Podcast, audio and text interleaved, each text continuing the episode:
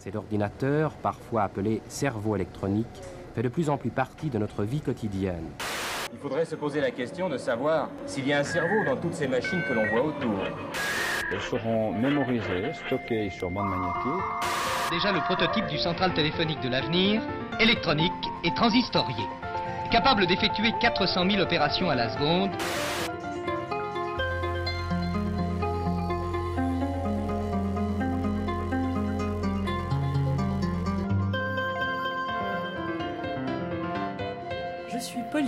Je suis Marguerite, Bienvenue sur Technocurious. le podcast pour les techno-perplexes.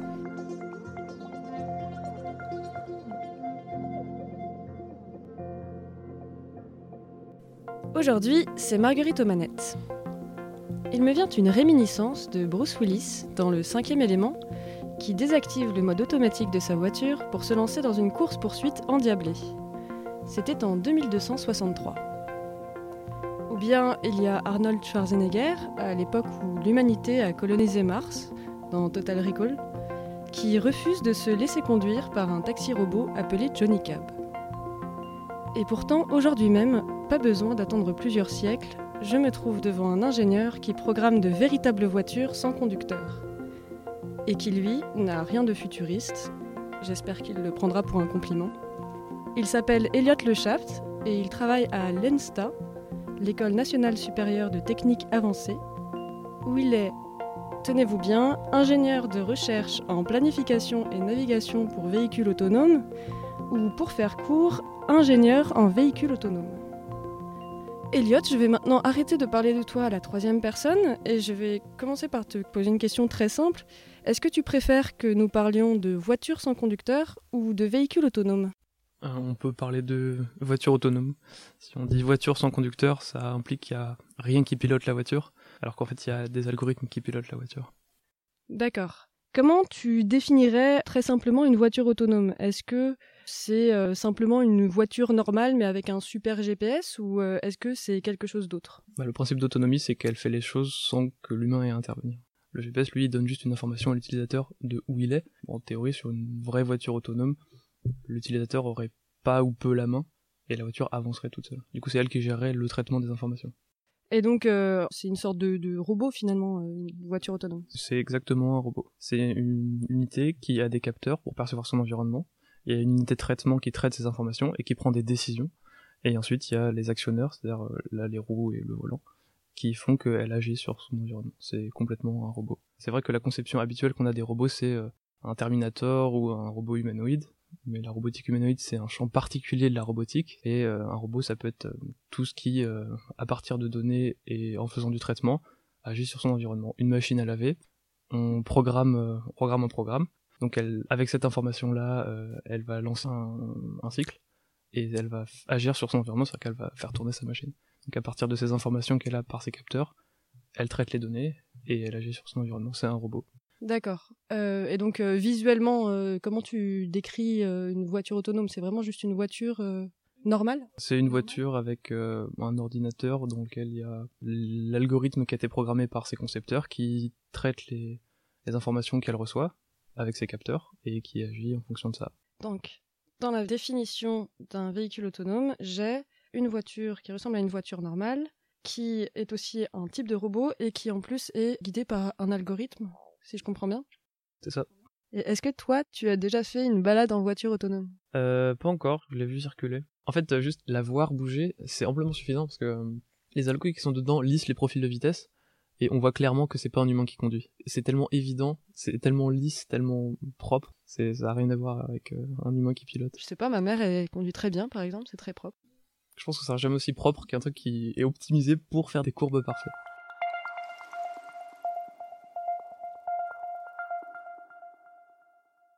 Alors, comment ça marche Le fait qu'il n'y ait pas un humain qui intervienne? Pour aller d'un point A à un point B, euh, on programme par exemple l'endroit où on veut aller et elle trouve toute seule le chemin? C'est ça. En fait, c'est une voiture qui réalise quoi? Un seul trajet qu'il euh, parcourt perpétuellement ou euh, c'est une voiture qui peut se déplacer complètement par elle-même? Bah, en général, ce qu'on essaie de faire quand on fait une voiture autonome, c'est qu'elle soit capable de naviguer dans n'importe quelle carte. Donc effectivement, elle n'est pas censée pouvoir faire un trajet particulier et juste apprendre un trajet.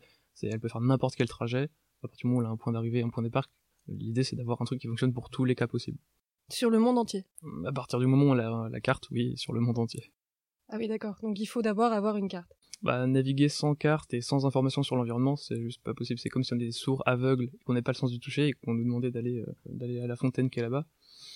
On aurait du mal. Donc si j'ai bien compris, c'est ça ton travail? C'est de planifier ces cartes? C'est de créer des algos qui permettent, étant donné une carte, d'aller d'un point à un autre, quelle que soit la carte. En fait. Donc de, de faire des algos qui sont généralistes. Et très simplement, comment ça fonctionne ça? Comment tu fais pour programmer ce genre de trajet? Très simplement, hein. Alors déjà, faut tenir compte des obstacles. Donc en général, dans une carte, il y a l'espace où on peut aller et les obstacles. Il faut tenir compte des contraintes, les contraintes cinématiques, c'est-à-dire qu'elle peut effectuer que certains mouvements dans l'espace. Euh, ça implique de devoir faire des manœuvres, de devoir faire certaines choses avec le volant et la marche avant ou la marche arrière. Ah oui, donc elle peut se garer toute seule, par exemple. Alors, elle peut se garer toute seule, par exemple. C'est déjà des choses qui sont en place. C'est des, des voitures qui sont partiellement autonomes, dans le sens où il y a des petites tâches qu'elles peuvent faire. C'est déjà commercialisé il y a des voitures qui, euh, qui se garent toutes seules de fait donc ça c'est juste un petit bout d'algorithme qui marche très très bien et qu'on met dans les voitures parce que c'est bon ça fonctionne donc euh, on appuie sur un bouton elle gère qu'est-ce qui est autour ah bah donc je peux faire cette manœuvre cette manœuvre et je suis garé. Et l'idée c'est que effectivement quelle que soit la place de parking quelle que soit quelle que soit la configuration de l'espace dans lequel elle est trouver un chemin soit possible. Et euh, ces choses qui sont des petits bouts qui fonctionnent c'est des débuts d'automatisation. On va vers la voiture complètement autonome. Il y a une difficulté quand même, il me semble, c'est qu'une voiture, ça va très vite. Donc est-ce que ça calcule tout de suite tous les obstacles que ça veut éviter? Ah, alors effectivement, en robotique de manière générale, il y a les obstacles statiques, ceux qui ne bougent pas, les obstacles dynamiques, ceux qui bougent, et il y a les obstacles qu'on a prévus, et il y a ceux qu'on n'a pas prévus. Là, il y a la notion de, temps réel, d'application de temps réel, c'est euh, une application qui peut tourner au moins avec l'ordre de grandeur en vitesse du système dans lequel il est pour une voiture, c'est euh, être capable de planifier suffisamment rapidement pour que d'un instant t à un instant t plus 1, la différence soit pas significative. On peut pas faire quelque chose de continu, on peut pas traiter les informations en continu, parce que ça prend du temps de traiter les informations. Donc on est obligé de prendre des tranches de temps. Là, sur la voiture sur laquelle je travaille, c'est euh, par tranche de 100 millisecondes. Euh, sur l'application sur laquelle je travaille, dans laquelle il n'y a pas besoin que ce soit très rapide, on recalcule tous les 100 millisecondes le trajet à faire. 100 millisecondes, c'est pas beaucoup. Et du coup, effectivement, on est obligé de retraiter en continu, enfin en permanence, pas en continu, mais euh, très très rapidement toutes les informations. Donc toutes les 100 millisecondes, on fait tous les calculs de trajectoire et euh, d'évitement d'obstacles ou de voir ce qui est, qu'est-ce qui est apparu en 100 millisecondes, qu'est-ce qui est, qu'est-ce qui a bougé en 100 millisecondes, qu'est-ce qui a pas bougé en 100 millisecondes. Ouais, c'est assez impressionnant ça pour le coup. Mais alors, moi, il y a quelque chose que je suis pas certaine de, bien comprendre, c'est comment tu fais ça au jour le jour? Qu'est-ce que c'est en fait le travail d'un ingénieur en véhicule autonome? Alors, ça dépend un ingénieur en véhicule autonome ou un ingénieur en robotique de manière générale, il va pas travailler sur plein de choses à la fois. Il va euh, traiter des bouts de trucs qui fonctionnent. Pour une voiture autonome, il y a plein de petits modules qui font qu'une voiture elle est autonome. Une voiture autonome déjà, elle a plein de capteurs. Ce qu'a pas une voiture normale. Une voiture autonome, elle a des caméras, elle a un capteur laser pour voir tout autour. Et toutes les informations qui sont captées, elles doivent être traitées. ça c'est la partie perception. Ce qui est problématique dans la perception, c'est que les données qu'on a d'un capteur peuvent pas exactement être les mêmes que celles d'un autre capteur. Il y en a un qui va dire euh, tiens, euh, t'as un oiseau à 1m50, l'autre qui va dire ah, il est à 1m45. La question c'est comment on fait ça? Fusionne les informations des capteurs, donc il y a des algorithmes de traitement des données pour euh, avoir une idée de qu'est-ce qu'il y a autour. Essentiellement c'est que des maths. De manière générale, la robotique c'est que des maths. De manière plus générale, les sciences en général c'est principalement des maths. Sauf peut-être la biologie. Après, comme on a dit, il y a l'unité de traitement de l'information. C'est-à-dire, étant donné ces capteurs-là, étant donné toutes les mesures qu'on a de l'environnement, on fait faire quoi à la voiture? Il y a toute la partie euh, j'ai les données, super. Euh, la question c'est qu'est-ce que j'en fais? Donc j'ai, euh, mettons, j'ai cartographié avec mes lasers, tout ça. J'ai une carte. Je suis dans la carte. Comment je vais d'un point A à un point B? Là, l'ingénieur il peut travailler sur ça, sur comment je vais d'un point A à un point B, comment j'optimise le trajet du point A au point B? Est-ce que je prends le truc qui est le plus court chemin? Est-ce que je prends le trajet qui est le plus loin des obstacles, donc qui est le plus safe? Est-ce que je prends le trajet qui minimise la courbure et l'orientation pour que ce soit très confortable pour le passager? Il peut travailler sur ces choses-là. Peut aussi travailler sur euh, accélérer, donc optimiser euh, le temps de calcul, pour qu'au lieu de travailler en 100 millisecondes, on travaille en 50 millisecondes, pour que ce soit plus safe. Ça donc c'est le module de euh, navigation planification. C'est-à-dire je planifie mon chemin, je vais au point A au point B, c'est quoi la trajectoire?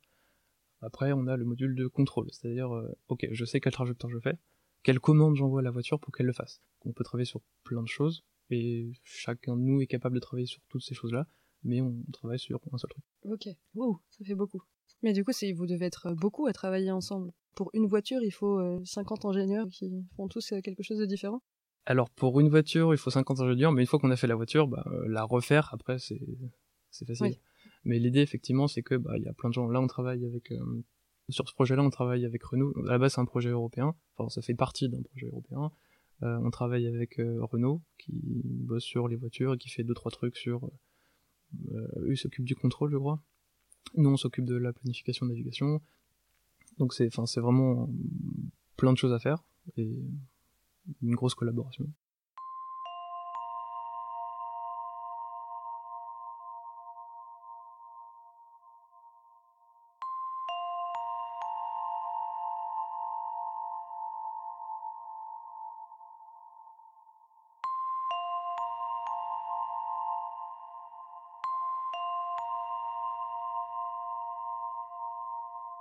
Et donc, ça veut dire que si Renault s'implique dans la construction, enfin, en tout cas la recherche sur les véhicules autonomes, ça veut dire que vraiment les constructeurs automobiles euh, s'attendent à commercialiser ça ou c'est purement. Ah oui, oui, bah, tous les constructeurs, bah, si on parle de Tesla, qui est une compagnie américaine qui a déjà commencé à commercialiser des voitures où il y a un semblant de pilote automatique, toutes les compagnies, euh, bah, même françaises, qui vendent des voitures où il y a un parc assist, le parc assist, c'est ça, c'est de la planification sur euh, je suis là, je veux me garer, comment je fais? On fait pas ça sur des grandes distances parce que potentiellement il y a des risques de machin bidule chouette. Pour se garer, on considère que l'utilisateur il, il sait voir ce qu'il y a autour, il est responsable et donc il n'y a pas de problème législatif à cause de ça. Ce qui n'est pas le cas sur des grandes distances, par exemple, si la voiture a un accident, c'est elle qui pilote, qui est responsable, le constructeur, le conducteur, c'est compliqué. Euh, donc il y a plein de choses qui sont en train de se faire. Il y a Google qui a déjà, forcément la Google Car, tout le monde en a un peu plus ou moins entendu parler de, Oui, même moi. de, de voitures qui, euh, qui se baladent dans les villes, qui cartographient, on fait des tests, on voit est-ce que ça marche. Le plus drôle, c'est qu'en général, euh, les, accidents dus aux, voitures autonomes, c'est que les, voitures autonomes respectent le code de la route, ce que ne font pas tous les conducteurs. Et c'est implicite parmi les conducteurs humains que tout le monde ne respecte pas le code de la route, alors que le véhicule autonome considère que tout le monde respecte le code de la route.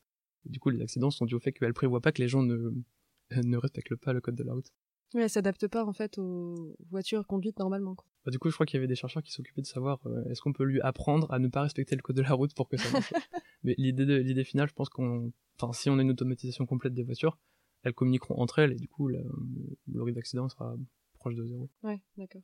Et donc, du coup, tu parlais de responsabilité en cas d'accident. Est-ce qu'il y a déjà des lois en France ou ailleurs en la matière Il y a plein de lois qui sont en train d'être euh, votées ou qui ont déjà été votées. Il y a eu des expériences à Rouen sur les voitures autonomes. En fait, quand on parle de voitures autonomes, il y a plusieurs euh, cas de figure possibles, même de voitures en général. Bon, soit la voiture, elle est euh, complètement manuelle, c'est-à-dire qu'il y a un humain au volant derrière et là, il n'y a pas de souci, ça c'est ce qu'on connaît. Soit on a une voiture qui est complètement automatique, là ça pose des problèmes. S'il y a un accident, euh, l'humain, lui, il a rien demandé. euh, donc c'est le constructeur, est-ce que c'est le programmeur, est-ce que c'est c'est le bazar et il y a le cas semi-automatique. Semi-automatique, ça veut dire euh, la voiture elle est autonome, mais l'humain peut entrer dans la boucle quand il veut. Ça, peut reprendre le contrôle n'importe quand. Ça, c'est ce qui, c'est ce vers quoi on va tendre, et c'est ce qui existe plus ou moins déjà. C'est-à-dire les trucs de parc assist ou les machins qui euh, dépassent pas les lignes blanches sur l'autoroute par exemple. Ça, c'est des petits modules euh, automatiques, mais l'utilisateur peut reprendre la main n'importe quand. La loi pour l'instant, elle prévoit que les seuls véhicules qui peuvent être commercialisés sont des véhicules semi-autonomes, c'est-à-dire où l'humain peut reprendre le volant n'importe quand. C'est pour ça qu'on peut vendre des voitures avec du parc assist ou des choses comme ça. Ok. Ça, c'est des nouveaux décrets qui datent de entre 2016 et 2018. En tout cas, en France, c'est- c'est assez récent. Aux États-Unis, je crois que Google a déjà euh, gagné une zone d'essai de je crois, 10 km, ce qui est rien en fait, où euh, il y a des taxis autonomes complètement, et, et c'est en phase de test. Mais c'est vrai que les problèmes euh, légaux liés à sur des longues distances, s'il n'y a pas de pilote, est-ce que ça pose problème? C'est des questions qui sont pas encore tout à fait tout à fait bien réglées. Si tu passes une frontière avec ta voiture autonome, euh, peut-être que la loi sera pas la même. Euh, J'avais pas pensé à ça, mais effectivement, ça peut être mieux- ça peut être rigolo. Rigolo, oui. Ok, bah, on a parlé de plein de trucs tout d'un coup. Tout à l'heure, je regardais euh, des vidéos du coup de véhicules autonomes pour voir un peu à quoi ça ressemble. Est-ce que c'est juste un, une sorte de véhicule qui sort de la nuit avec personne derrière, euh, le volant? Et il y a quelque chose qui m'a frappé, c'est le fait que dans ces véhicules-là, il y a quand même un volant, alors qu'ils se conduisent tout seuls, quoi. À quoi ça sert d'avoir un volant? Ça sert à plusieurs choses. Déjà, d'un point de vue législatif, comme je l'ai dit, euh, ce qui est privilégié maintenant, c'est la commercialisation des voitures semi-autonomes. Donc le volant, il sert à déjà justifier le fait que euh, le conducteur est responsable. S'il n'y a pas de volant, on peut pas le tenir responsable. S'il y a un volant, donc la loi oblige à ce que le conducteur il soit derrière le volant et qu'il puisse reprendre la main à n'importe quel instant. Ensuite, deuxième point, c'est cette approche semi-automatique qui dit il faut un humain dans la boucle. Euh, dire que tout est manuel, ça veut dire que l'humain euh, est pas fiable forcément peut faire des erreurs. Dire tout est automatique, ça veut dire on a 100% confiance dans l'algorithme. Dire semi-automatique, c'est dire ok c'est autonome, l'humain peut reprendre la main, même s'il fait des erreurs, il sera responsable, mais potentiellement qu'il a pas envie peut-être de faire le chemin optimal, il a envie de prendre, je sais pas, un chemin de campagne parce qu'il a envie de prendre l'air ou voilà. Euh, il doit pas être asservi par la voiture et pas être soumis à la voiture sans savoir ce qui se passe dedans, sans avoir de justification. Si la voiture prend à droite alors qu'il sait que le chemin pour aller chez lui c'est tout droit, il a envie d'informer, il a envie de savoir qu'est-ce qui se passe. Il doit pas être juste euh, l'esclave de la voiture dans le sens où il maîtrise absolument rien. Faut quand même qu'il garde le contrôle. Hmm. Ça paraît difficile quand même quand on a un véhicule qui avance tout seul de rester concentré euh, derrière son volant euh, si jamais il se passe quelque chose pour réagir. Oui, ça c'est aussi un point qui est, qui est soulevé. Mais en même temps, de manière générale, la voiture va toujours réagir plus vite à un imprévu que l'humain. Donc on suppose que si l'humain reprend le volant, c'est pas facile comme question parce que effectivement, euh, on pourrait se dire si la voiture est complètement autonome, euh, bah c'est bon en fait, euh, on est libre, on peut y aller. Mais la question c'est est-ce que vous accepteriez de monter dans une voiture dans laquelle vous savez que vous n'avez aucun contrôle? Ah oui, ça moi franchement jamais. Hein. Il y a aussi ça.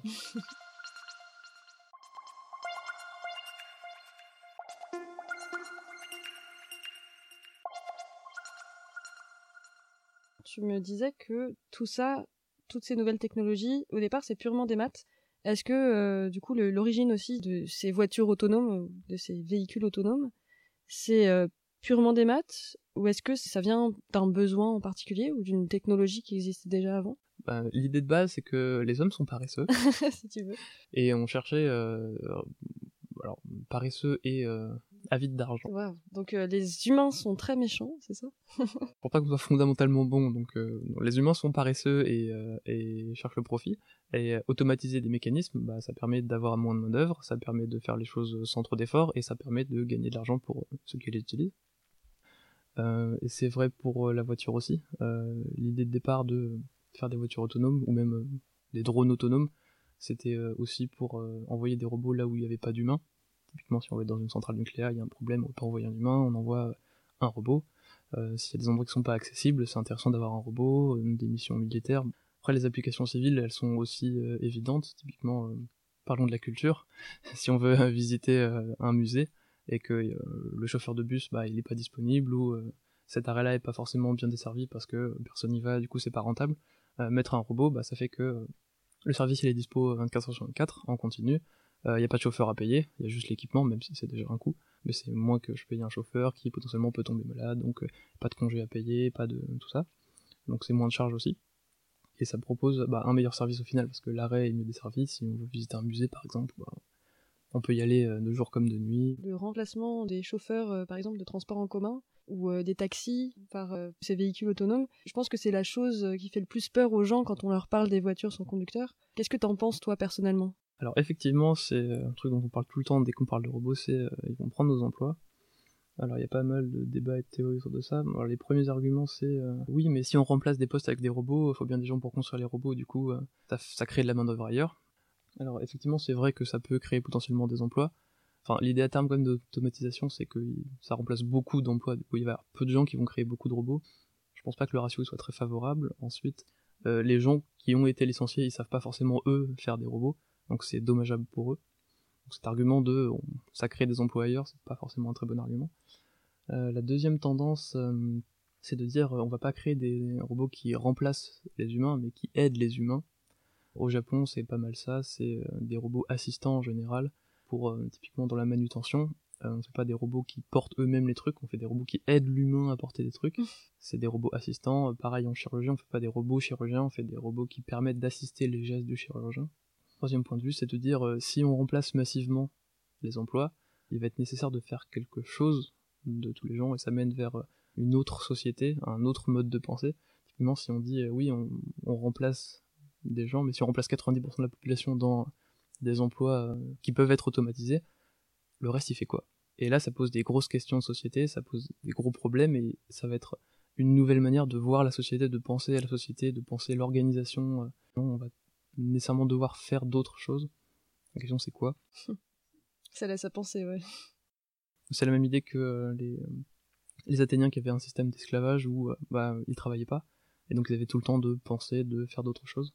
Là, les esclaves, ce sera bah, des robots. On aura le temps de penser, de vivre d'autres choses, de faire d'autres choses. Je pense pas que ce soit une bonne idée d'abolir le travail, parce que alors moi j'aime bien mon travail.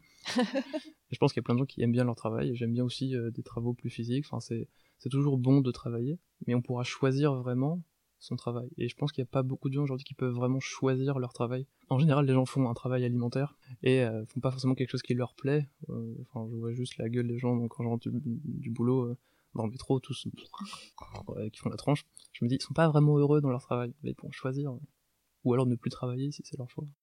Grâce à la voiture autonome, un monde meilleur. Peut-être pas que la voiture, mais Et du coup, à ton avis, en tant que professionnel de la chose, à quel moment ces voitures autonomes, euh, ces véhicules autonomes vont arriver sur le marché? Pas juste un parc assist. Parce que Bruce Willis, par exemple, c'est 2263, donc euh, on a le temps de voir venir quand même. la loi dit qu'à partir de 2021, on pourra commercialiser des voitures autonomes. C'est ce que les constructeurs ont prévu. Est-ce que ce serait cher pour un particulier de s'acheter une voiture autonome? Bah, vu la barre de capteurs qu'il y aura sur la voiture, je pense que ouais, ça devrait coûter euh, pas mal. Est-ce qu'il y a encore des choses à améliorer sinon, avant que ça arrive? Ouais, il y a toujours des choses à améliorer. Ne serait-ce que la vitesse de calcul. C'est potentiellement améliorable, mais je pense que ça va énormément de temps. Typiquement, les algos qu'on utilise là euh, maintenant, c'est des trucs qui ont été faits dans les années 60, 70, 80, 90. C'est des trucs qui sont très vieux, très théoriques. Il n'y a pas eu beaucoup d'améliorations, ils fonctionnent toujours très bien. Ah oui, donc les véhicules autonomes, ils, fonctionnent avec des algorithmes qui datent des années 60 Exactement. C'est fou Les algos des années 60 fonctionnent, fonctionnent très bien. Là, je travaille sur un, un algorithme qui a été mis au point par euh, un certain Dubins, qui est un, un mathématicien, et il a écrit son article en 1957. Son article est toujours d'actualité. Il a été repris euh, récemment par, en 2015 par d'autres chercheurs qui ont voulu faire une optimisation, et ça reste d'actualité. Il savait qu'il allait travailler sur euh, un véhicule en particulier ou c'est juste euh, une formule mathématique euh, purement théorique? C'était pour euh, travailler sur les avions, parce que les avions n'ont pas de marche arrière. Donc euh, Dubins, là, son travail, c'est essentiellement euh, un véhicule qui va tout droit, qui peut braquer à droite ou qui peut braquer à gauche. La question, c'est de savoir, euh, j'ai un point A, j'ai un point B, orientation de départ, orientation d'arrivée, comment je fais pour arriver à ce point-là, étant donné ces contraintes-là. Pour les avions, ça marche très bien. Du coup, les avions, c'est des voitures de Dubins, entre guillemets. Et l'idée, bah, c'était de trouver un algo qui fasse ça. Donc, euh, il a trouvé un truc qui marche bien. Il l'a démontré mathématiquement. Basiquement, c'est de la géométrie. Mais ça marche super bien et on s'en sert encore aujourd'hui. C'est fou, c'est génial. J'ai cité euh, des films que j'aime bien pour me faire plaisir en introduction. Est-ce que tout ce futurisme euh, qui tourne souvent euh, autour des voitures, euh, les voitures qui volent, les voitures qui se conduisent toutes seules, les robots qui conduisent les voitures, est-ce que ça a un impact sur la façon dont c'est designé une voiture autonome? Au-delà de ça, je pense que de manière générale, dans les sciences, l'inspiration science-fiction est très forte. Les chercheurs, en général, cherchent aussi à reproduire ce qu'ils ont vu dans les films. Donc oui, le fait d'avoir vu une voiture, ah une voiture qui vole, bon comment je fais une voiture qui vole? On va se poser des questions, on va commencer à chercher, et ça part de là. Euh, de la même manière, euh, dans Star Trek, on voit un ordinateur qui parle, oh comment je fais un ordinateur intelligent qui peut me parler? Et, et tous ces morceaux de science-fiction agissent sur les chercheurs, je pense, pas tous, hein, mais au moins une partie, et la recherche aussi avance dans le sens de la science-fiction. Ou la téléportation, il y a des gens qui se sont dit, bon, euh, téléportation c'est super, c'est ah, on peut aller d'un point à un autre, c'est cool, instantanément c'est c'est génial. Après il y a des mecs qui se sont posés des questions, bon en vrai comment on pourrait faire? Alors déjà on peut pas aller plus vite que la vitesse de la lumière. Ah super, j'ai une base. Bon, C'est déjà ça. ensuite qu'est-ce qui pourrait marcher? Bon alors comment il faudrait faire? Euh, Il faudrait détruire l'être humain, on envoie les données puis on les recopie. Euh, Est-ce qu'on peut s'aider de la physique quantique pour ça? Bah je sais pas, et si on cherchait? Du coup, la recherche. La téléportation ne serait-elle pas le concurrent direct des véhicules autonomes? Euh, si, mais c'est beaucoup plus loin à atteindre, du coup je pense qu'on a de la marge.